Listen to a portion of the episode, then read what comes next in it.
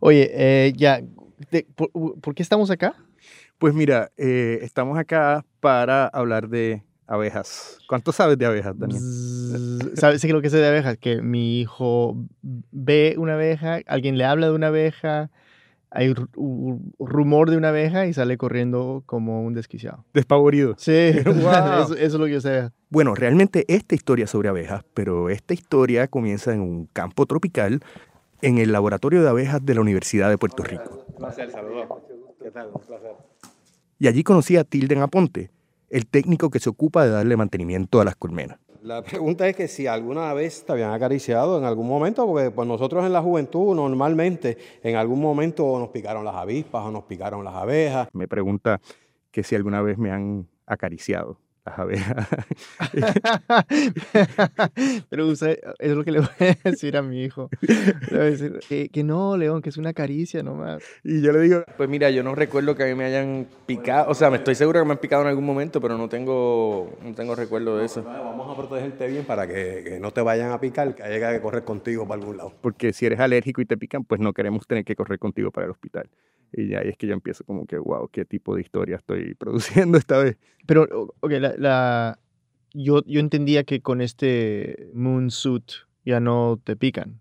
Te pueden picar, Sí. te pueden picar si no te la pones bien. Y sobre todo, yo creo que Kildan Aponte vio mi poca destreza para ponerme ropa especializada y aguantar un micrófono y asumió que iba a dejar algo suelto en algún lugar y que Claro. las abejas iban a colar y, y me iban a picar. Eh, entonces, bueno, me pongo este traje, estamos en Puerto Rico, hace cerca de 90 grados Fahrenheit de calor, el traje es como casi una pulgada de grueso, Da calor. Sí. Hilda me, me explica que con el traje puesto básicamente Cuando tú llevas más de una hora, estás, se te trepa la temperatura a 118, 120 grados fácilmente. yo estoy sudando a chorro suelto. Y pues, obviamente empieza un proceso de, eh, de deshidratación. Y bueno, en esas estoy quejándome del calor cuando de repente aparece uno de los personajes principales de esta historia, el doctor Tugrul Hiray. Y bueno, no es un nombre muy puertorriqueño. Eso es lo que te iba a preguntar. Es, es- es turco, el enamorado de Puerto Rico y una puertorriqueña y un biólogo experto en abejas. Y bueno, él sale a, a conocerme, ¿verdad? Afuera, donde están las cajas, las abejas.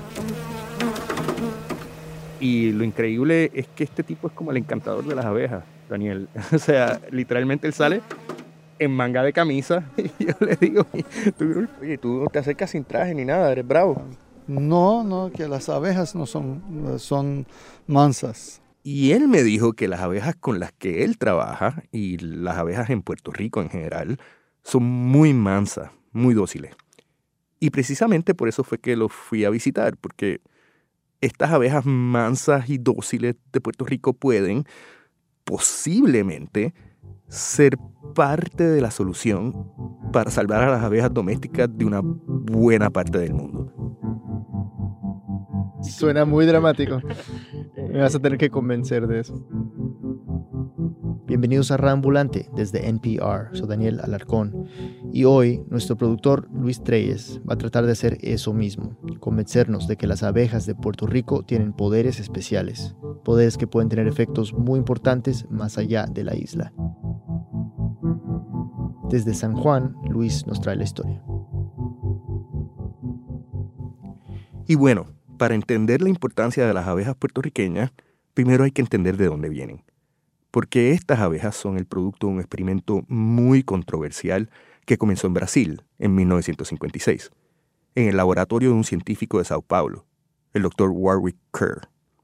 Aixa Ramírez, una estudiante de doctorado que trabaja en el laboratorio de Tugrul, me explicó que Querían hacer un cruce entre la abeja eh, melífera europea y la abeja melífera que venía de África. las abejas melíferas son las que producen miel. La abeja melífera europea La clásica amarilla con rayas negras que eh, se dedica a recoger polen y néctar para convertirlo en miel dentro de su colmena. Y esa abeja había llegado a América con la llegada de los europeos. Y claro, rápidamente se expandió por todo el continente. A los apicultores les encanta trabajar con ella porque es muy productiva a la hora de hacer miel. Y casi no pica. es la abeja doméstica por excelencia. Pero a la abeja europea le va mejor en algunos lugares que en otros, porque realmente a esta abeja europea no le sienta bien el trópico.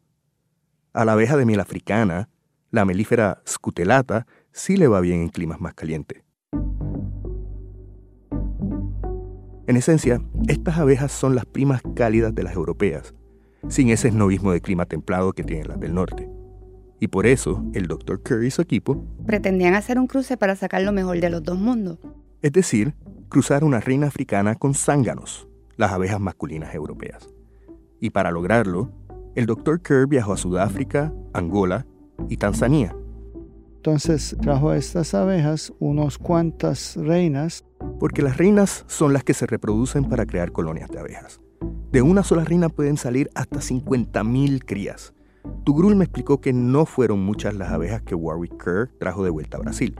Menos de 30. Pero aún así me pareció un poco extraña su manera de trabajar. No sé nada de biología ni de ciencia, pero no me parece que sea tan buena idea eso de mover especímenes de un continente a otro, sobre todo si no se sabe las consecuencias que eso pueda traer. Por eso le pregunté a Ixa Ramírez si este era el proceso más adecuado para llevar a cabo este tipo de experimentos. El proyecto DERNO fue un proyecto eh, muy bien organizado en cuanto a todos los permisos requeridos y unos lo catalogan históricamente como salvador de la apicultura, otros dicen que fue el, el que acabó con la apicultura. Y es que el Dr. Kerr sigue siendo una figura muy controversial, precisamente porque empezó a cruzar las abejas reinas que había traído de África con abejas europeas, siempre con la idea de crear una abeja que pudiera hacer más miel en climas cálidos pero antes de que pudiera perfeccionar la mezcla, aparentemente se les escapó el cruce antes de que estuviera listo el producto final. El propio Dr. Kerr llegó a mencionar en una entrevista antes de su muerte que las reinas se escaparon por errores de manejo, pero no se sabe bien qué fue lo que causó esos errores. Aixa me contó que hay varias teorías. Dicen que el doctor ah, voluntariamente, a conciencia, abrió la, la, caja donde estaba la reina y la reina salió. Dicen que fue un técnico que estaba molesto con el, con el doctor y abrió las colmenas para que salieran los experimentos. La historia realmente no se sabe. Y hay que recordar que las reinas son las que se reproducen. Y eso mismo fue lo que pasó. Las reinas africanas que se escaparon se reprodujeron sin parar. Y como tenían características genéticas totalmente distintas, crearon una nueva especie. Y nació abeja africanizada. No africana, sino africanizada, una mezcla de la abeja europea con la de África. Pero había un problema. Las abejas africanizadas habían heredado un rasgo muy característico de aquellas reinas que el Dr. Kerr trajo de África. Sí, básicamente son más irritables, son más nerviositas. La agresividad. Son abejas que tienen una predisposición muy grande a defender su colonia. Desde una distancia de 20 metros pueden decidir que hay una amenaza. En África, esa amenaza usualmente se trata de un animal que se llama tejón de miel. Es del tamaño de un gato y se ha descrito como el mamífero más agresivo del mundo. Es el peor enemigo de las abejas africanas porque se especializa en la destrucción de colmenas. Pero en Brasil no existe este tipo de animales. La amenaza más común que perciben las abejas africanizadas a este lado del Atlántico son las personas. Y entonces se enfrentan esta amenaza con picadas.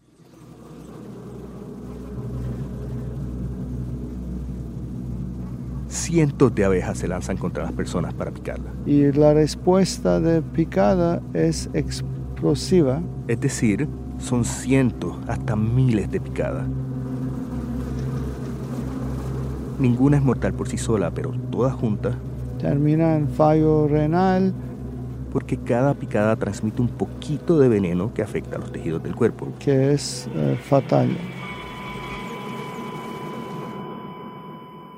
Eso es una muerte horrible. Sí, suena, suena bastante mal. Eran abejas asesinas.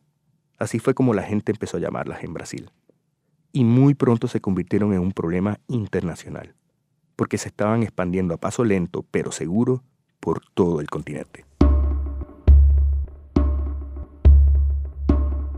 En poco tiempo eh, estas abejas empezaron a mover eh, en una tasa de como 100 kilómetros al año. 100 kilómetros al año. No es mucho. Una hora de viaje en un carro que va por la autopista. Pero era una expansión imparable. En la década del 60 llegaron a Argentina, en los 70 a Venezuela, y ya a principios de los 80 cruzaron el Canal de Panamá. Para mediados de esa década, estaban llegando a la frontera de Guatemala con México. Y claro, la reputación que se ganaron en Brasil iba sembrando la histeria en cada país latinoamericano al que llegaba. Y abejas africanizadas atacaron las instalaciones de la Secretaría de Educación de Campeche. Hay heridos. Un enjambre de abejas africanizadas atacó a un hombre de 82 años. No, vamos a tener que nosotros también salir Oiga, corriendo. sí, abeja asesina en el medio de San Cristóbal. Más de mil ponzoñas de abeja africanizada incrustada en todo el cuerpo terminaron con la vida de un anciano de 84 años. Y mientras más se extendía por Sudamérica, más crecía la especie, porque la abeja africanizada se mezclaba vorazmente con otras abejas europeas. La africanizada es dominante. Y al haber un cruce genético, lo- la parte de la africanización es la que domina. Era el poder del mestizaje. Para el 2006, un documental de National Geographic estimaba que había mil millones de abejas africanizadas en América. Y todas pueden trazar su árbol genealógico a aquellas reinas africanas que se le escaparon al Dr. Kerr. Ya para los años 90 habían llegado a la frontera con Texas y California. Y bueno, en Estados Unidos, rechazo total. Now there's a threat to our peaceful honeybees. The potential invaders are now in Central America and are predicted to reach the Texas border by 1989. The newcomers are Africanized bees, sometimes called killer bees. Y fue en ese contexto de miedo y hasta de pánico que estas abejas finalmente llegaron a Puerto Rico, una isla que, debo decir, está muy densamente poblada. Eh, Y significa que van a estar en un encontronazo continuo con gente.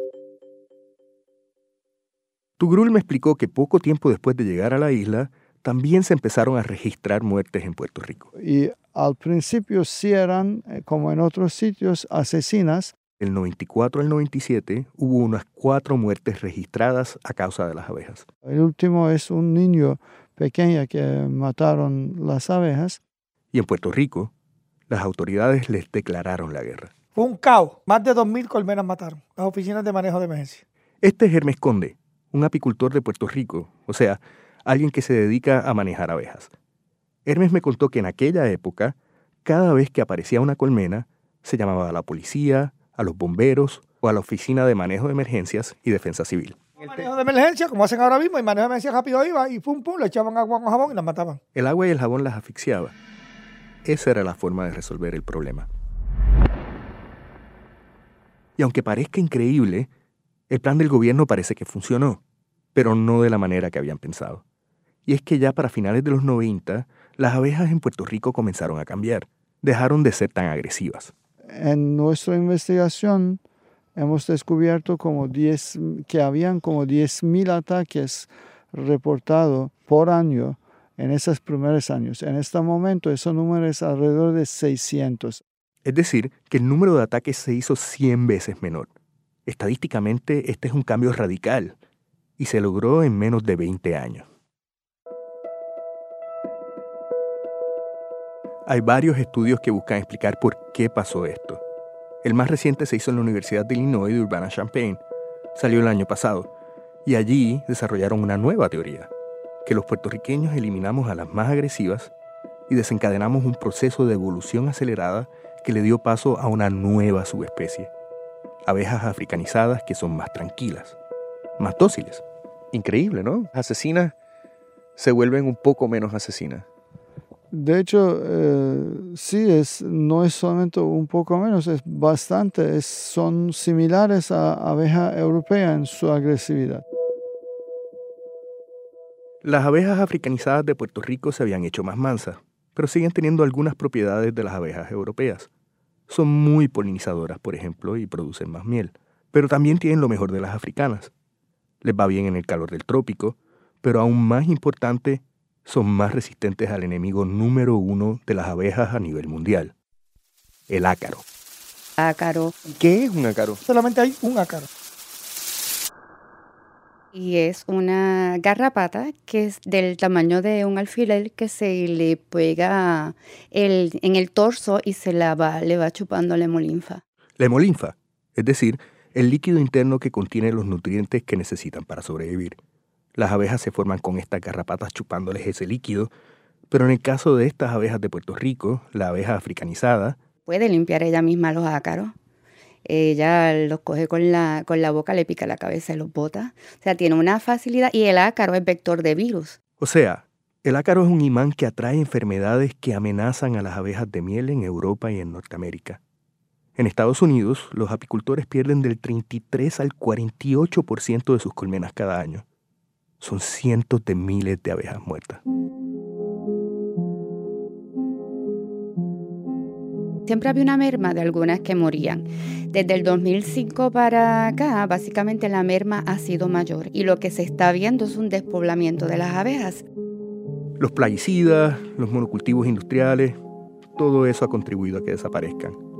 Pero casi todos los expertos están de acuerdo en que el ácaro es una de las amenazas más grandes que enfrentan las colmenas de abejas domésticas. El problema de Estados Unidos y otros uh, sitios, Europa, es que no tienen abejas que puedan enfrentar ese ácaro. Y esto tiene unas consecuencias muy graves, porque un tercio de toda la comida que comemos los humanos necesita ser polinizada, y las abejas de miel tienen un rol muy importante en ese proceso, porque ayudan a esparcir polen en los cultivos para la creación de semillas. Tugrul me explicó que eh, necesitamos abejas de miel para polinización porque necesitamos producción de alimentos para, para un mundo de gente. Y es que sin la polinización de estas abejas hay una gran cantidad de frutas y vegetales que dejarían de estar tan disponibles como lo son ahora. Manzanas, cebollas, aguacates, la lista es larguísima. Y si estos cultivos desaparecen de los puestos de comida y los supermercados, habría un efecto muy negativo en la dieta de una buena parte de la población mundial. Pero no solo es la comida. La polinización de las abejas también es clave en el balance del ecosistema. Aixa me lo explicó de esta manera. Vamos a ponerlo en el contexto de eh, seguridad alimentaria, vamos a ponerlo en el contexto de, de, ambiental, vamos a ponerlo en el contexto de que si no hay árboles en las riberas del río, la erosión también puede afectar. O sea, es un efecto dominó en escala. Y estos efectos ya se están sintiendo en la industria agrícola de Estados Unidos, particularmente en sitios como California, donde las abejas son absolutamente esenciales para polinizar almendras, un cultivo que tiene un valor de más de 7 mil millones de dólares para ese estado. Allí tienen que traer abejas de otros lugares durante la época de polinización.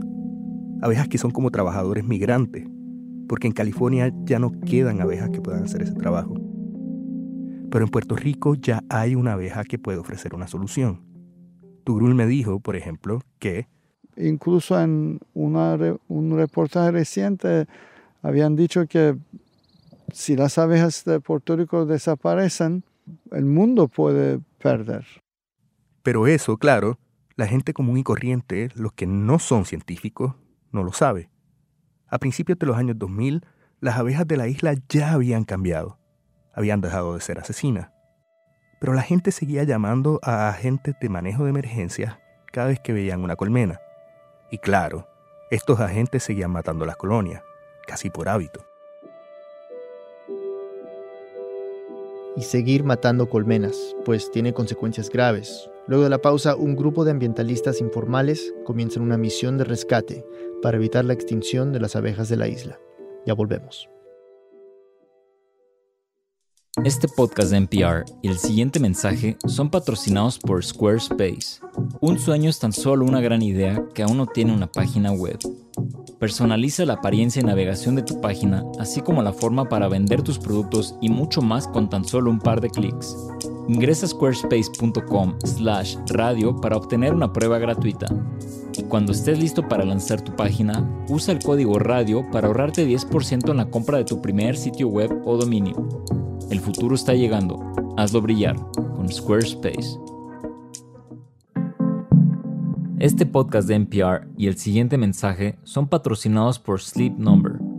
Sleep Number te ofrece camas que se adaptan en ambos lados a tu posición ideal, Sus nuevas camas son tan inteligentes que automáticamente se ajustan para mantenerte a ti y a tu pareja cómodos durante toda la noche. Averigua por qué 9 de cada 10 de los que usan Sleep Number lo recomiendan. Visita sleepnumber.com para encontrar una tienda cerca de ti. Hey, fellow music nerds, I'm Robin Hilton with All Songs Considered, one of the hosts of NPR's Music Discovery podcast. Each week, we geek out over our favorite new songs and artists and play loads of music for you to fall in love with. Hear All Songs Considered in the NPR One app or wherever you listen to podcasts. I'm Ophira Eisenberg. Join me on NPR's Ask Me Another as we challenge contestants and celebrities to nerdy word games, music parodies, and ponderful trivia. Find us every week on the NPR One app and wherever you listen to podcasts. Estamos de vuelta en Reambulante, soy Daniel Alarcón. Antes de la pausa, nuestro productor Luis Treyes nos contó la historia de unas abejas asesinas, unas abejas que se convirtieron en una posible solución para la desaparición de las abejas en muchas partes del mundo. Pero para llegar a hacerlo, primero tenían que enfrentar un problema mucho más inmediato, sobrevivir la política de exterminación del gobierno puertorriqueño. Aquí Luis. Y aquí es donde comienza la cruzada de Hermes Conde una de las personas que se lanzó a salvar a las abejas. Empecé en el 1978 como, como agente de la Policía de Puerto Rico. Y es que Hermes ha tenido varias vidas profesionales. Fui sargento, fui teniente, fui capitán. Más tarde fue director de la Unidad de Operaciones Tácticas de la Policía.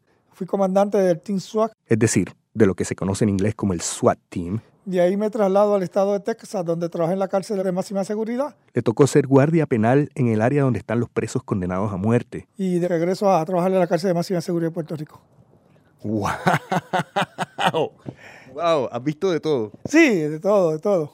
Obviamente quería saber cómo es que un tipo así termina siendo uno de los defensores más fervorosos de las abejas en Puerto Rico. Y cuando le pregunté, Hermes me contestó que él y sus hermanos vienen de una familia de campo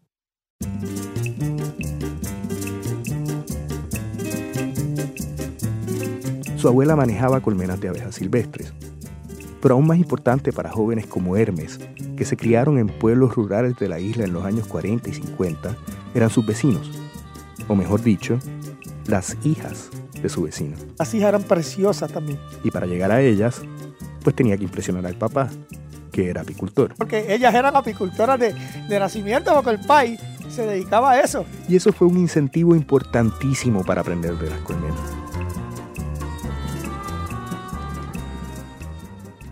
Pasaron unos 50 años sin que Hermes volviera a estar cerca de las abejas. Pero como era policía, vio de cerca los operativos de la Agencia de Manejo de Emergencias en los años 90. Y empezaron los agentes de, de manejo de emergencia a matar abejas. Y esto a Hermes le molestaba muchísimo porque iba en contra de todo lo que había aprendido de niño. Todo lo que yo soy se lo debo a la agricultura. Mi papá y mi mamá eran agricultores bona fide. Nosotros vivíamos del café, de la malagueta, del eucalipto.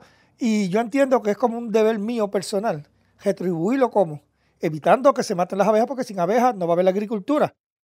Hermes se jubiló en el 2011 y luego decidió que iba a abrir la Escuela de Apicultura del Este. En Puerto Rico hay varias escuelas de apicultura y la vasta mayoría son para personas que quieren aprender a producir miel o agricultores que quieren polinizar sus cultivos de forma natural. Pero la escuela de Hermes y quizás un par más tiene otra meta. Realmente se dedican a entrenar a sus apicultores para ser rescatistas. Porque si esa colmena se rescata es una colmena más que se suma al ambiente y nosotros pues tenemos la, oportunidad de reintegrarla a, a otra área que no tengan abejas. ¿Cuánto tiempo lleva la escuela?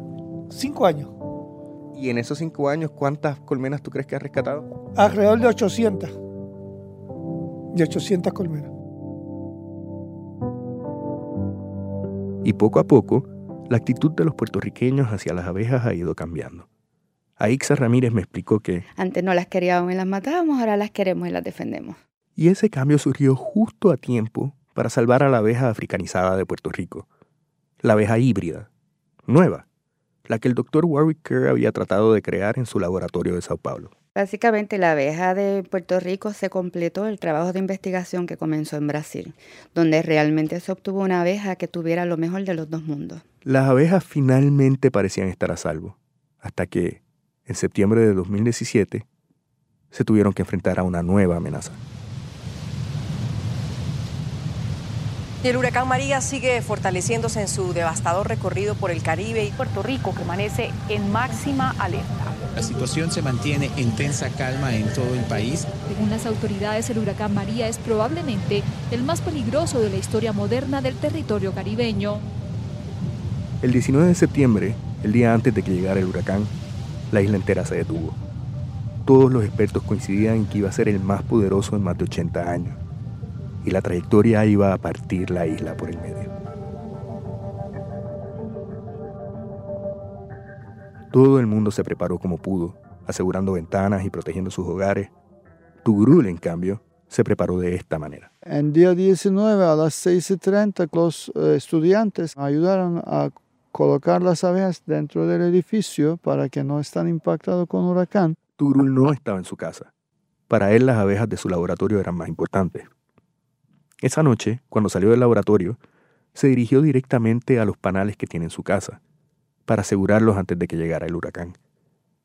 Y lo que pasó después, bueno, es algo que todos los que estuvimos en Puerto Rico no vamos a olvidar. Nunca. En total estado de asombro, así despertaron los puertorriqueños tras sufrir el azote del huracán María. Inundaciones generalizadas, árboles arrancados, postes eléctricos derribados. Puerto Rico está a oscuras, la isla está completamente incomunicada. Podrían pasar meses, quizás años, para que la isla regrese a la normalidad. La isla, obviamente, devastada.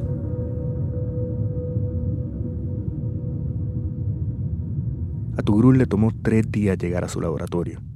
¿Y cuando llegó? Lo único que no había nada verde en ese momento. Desapareció como quemado. Como si alrededor de su laboratorio hubiera caído una bomba.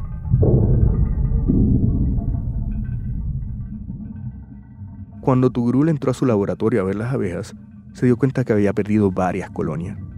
Miles de abejas desaparecidas.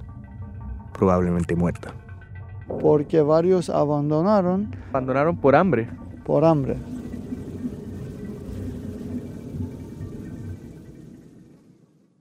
Tugrul me explicó que fuera de su laboratorio, en las colmenas de apicultores locales y colonias silvestres, la situación era mucho más grave.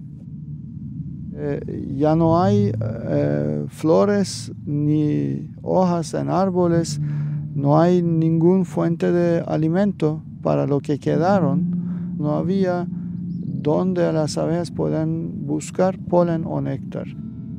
Y no solamente eso, las abejas también se estaban enfrentando a depredadores que no tenían antes. Hasta palomas estaban comiendo abejas. Y dentro de las colmenas, las abejas estaban pasando tanta hambre que se estaban canibalizando. Así que dos o tres entre ellos estaban alando en pedazos y comiendo eh, su propio cría para poder sobrevivir. Según los cálculos de Tugrul, la mayoría de las abejas en Puerto Rico desaparecieron durante ese primer mes y medio después del huracán. Yo pienso que muy probablemente hemos perdido 90% de las abejas en, eh, en la isla. Y las que no murieron habían perdido sus colonias. Tugrul estima que se perdieron cerca de 50% de las colmenas en Puerto Rico. Que perdieron su hábitat y ellas lo que están buscando comida que al no haber flora, no haber nada, pues estaban buscando los zafacones. Que... Zafacones, es decir, botes de basura. Y botellas de refresco que la gente tira y buscando dónde meterse, guarecerse, porque francamente perdieron sus hábitats al haber tantos árboles destruidos, ¿viste? Estaban totalmente desubicadas. Se perdían en los zafacones, en los buzones de las casas, en las casitas de, de los pejos, en las casitas de muñecas, y ellas se metían.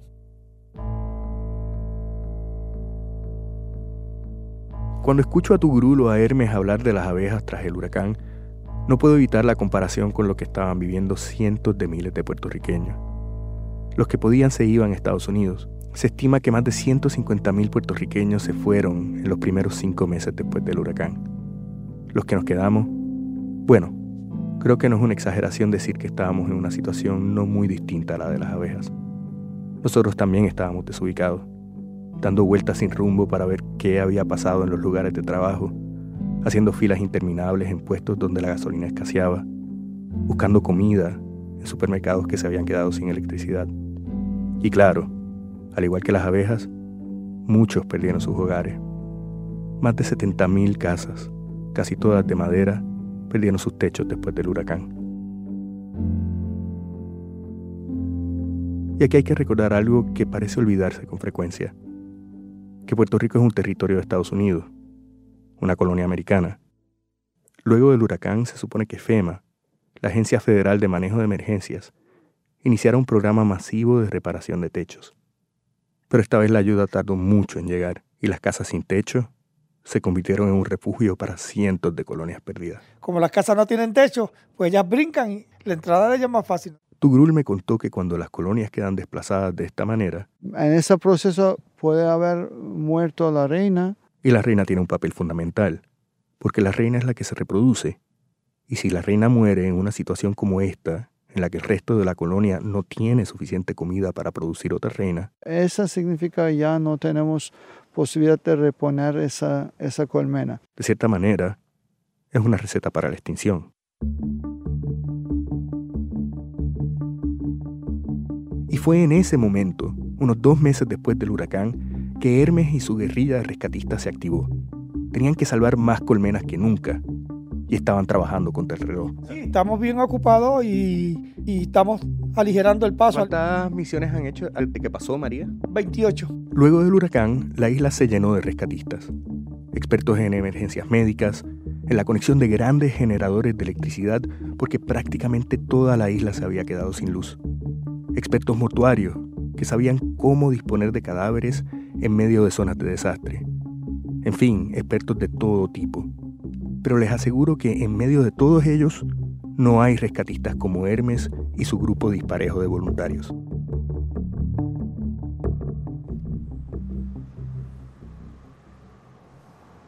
Unos cinco meses después del huracán, fui hasta la Escuela de Apicultura del Este para encontrarme con Hermes y sus voluntarios. Quería acompañarlos en una misión de rescate. Me encontré en el estacionamiento con Hermes y José Pacheco, su mano derecha en las misiones. Jefe, buen día. Buenos días, ¿cómo estás? Aquí en la lucha ya tempranito. Cuando llegué, estaban raspando un cajón de madera de un metro cuadrado más o menos. Utilizarían esa caja para trasladar a la colonia que iban a rescatar esa mañana. Nos montamos en su camioneta para ir hasta el lugar de la misión. Era una típica casita de campo puertorriqueña, de madera, que había sufrido daños tras el huracán. Allí estaban esperando los otros voluntarios de Hermes, y él comenzó el rescate dándole instrucciones al grupo. Y mientras lo hacía, recordé que Hermes ha sido capitán de la policía y superintendente de prisiones, y aún conservaba ese viejo hábito de dar órdenes.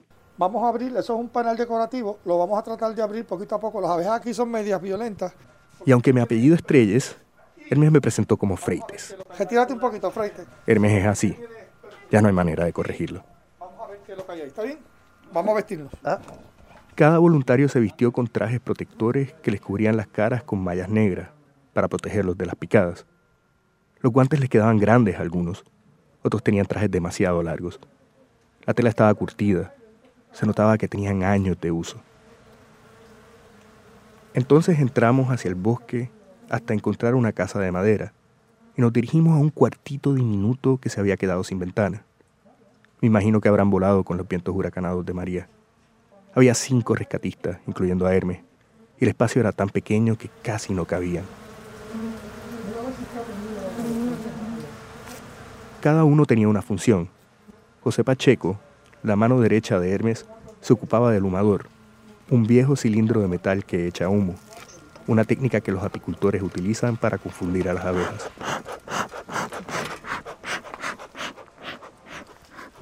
El humador, José. El humador y la- el agua. Ahí están ya. Otro voluntario le echaba agua a la pared con un atomizador, otra técnica más. El agua tiende a apaciguar a la colmena. Un poquito de agua porque ya se controlan, se ponen a limpiar. Ya mismito aquí hay un millón de abejas. Y entonces Hermes explicó que la colmena estaba adentro de la pared, en el espacio hueco entre dos paneles de madera. El próximo paso era abrir la pared, a la fuerza.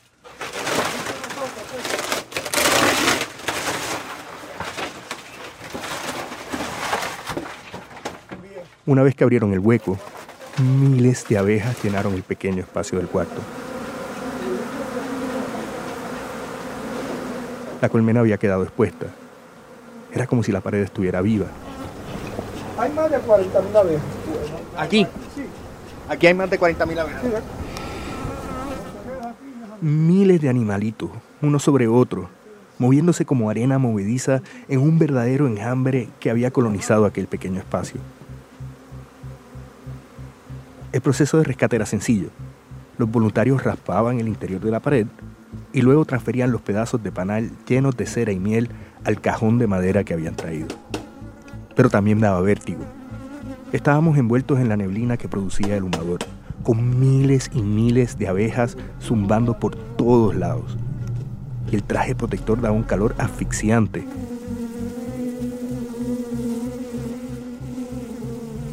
Y fue entonces que empecé a sentir náuseas. No era el único. Ay, se me metió una abeja. ¿Dónde? Eh, dentro. Eso no es nada. No le hagas caso. Sigue trabajando.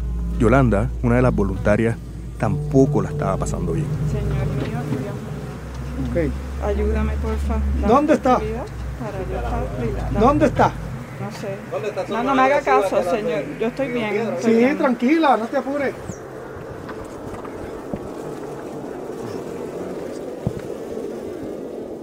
Eventualmente me calmé. Yoli también. Y poco a poco, la nube de abejas se fue disipando. Es que están programadas para seguir a la reina. Una sola controla al resto de la colonia. Y evidentemente, los rescatistas habían logrado transferir la reina al cajón, porque las abejas empezaban a gravitar hacia esa nueva colmena. Tardaría un par de días, pero eventualmente las 40.000 abejas de la colonia se moverían hacia adentro de esa caja. Hermes se la llevaría a la sede de la escuela y anotaría un rescate más en su lista. Cuando acabó todo, me quedé hablando con Yoli, la mujer que se había alterado, como yo. Ella me explicó que ella y su esposo se habían unido al grupo de voluntarios porque estaban buscando un cambio. Cuéntame, ¿qué fue lo que te atrajo a esto? Ay, pues te voy a decir que eh, Fico y yo, eh, nada, como matrimonio, estamos, estábamos como que en, en un momento de transición en nuestras vidas este, y estamos reinventándonos, etcétera, y nos topamos con esto de las abejas, fuimos. Yoli me comentó que se había quedado sin trabajo poco antes del huracán. Su esposo Fico también. Estaban buscando algo que les ayudara a encontrar un nuevo camino. Una razón, quizás, para no tener que irse de la isla.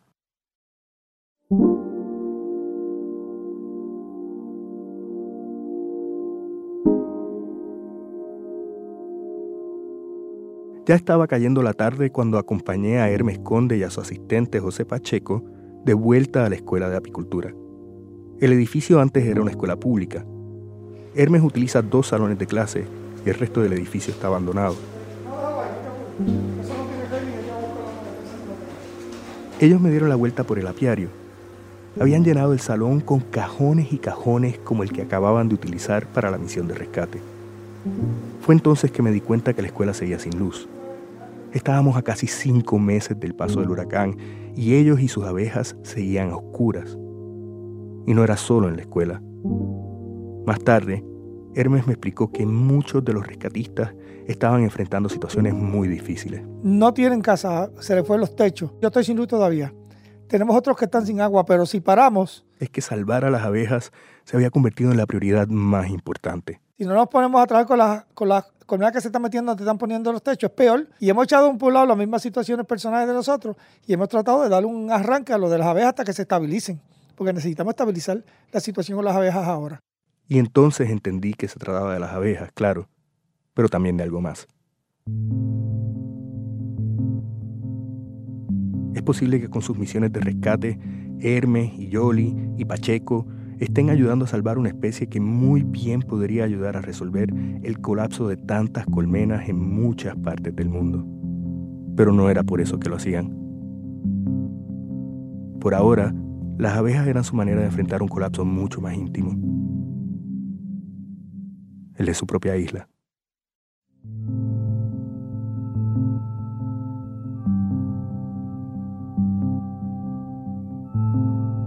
En octubre del año pasado, una asociación de apicultores de Estados Unidos y Canadá que se llama Pollinator Partnership comenzó una campaña para ayudar a las abejas puertorriqueñas. En cinco meses enviaron 9.000 libras de comida especializada y otros materiales. El doctor Tugrul Hirai ha estado coordinando esos esfuerzos y reporta que están surgiendo nuevas colmenas, aunque aún falta mucho por hacer. A muchos en la isla no les va tan bien. Según la Autoridad de Energía Eléctrica de Puerto Rico, a principios de mayo aún quedaban más de 25.000 personas sin luz en la isla. El proceso de recibir ayuda para la reconstrucción de casas también va más lento de lo que se esperaba. Para el mes de marzo del 2018, FEMA había recibido más de un millón de solicitudes de ayuda, pero un 60% de estas han sido negadas.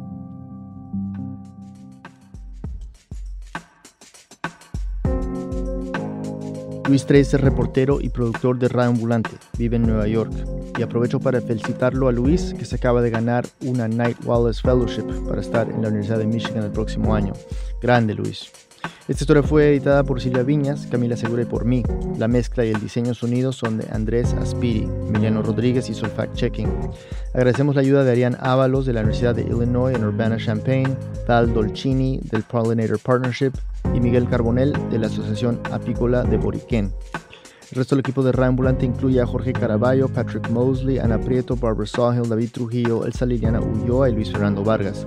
Carolina Guerrero es la CEO. Ambulante se produce y se mezcla en el programa Hindenburg Pro. Conoce más sobre Ambulante y sobre esta historia en nuestra página web radioambulante.org. Ambulante cuenta las historias de América Latina. Soy Daniel Alarcón. Gracias por escuchar.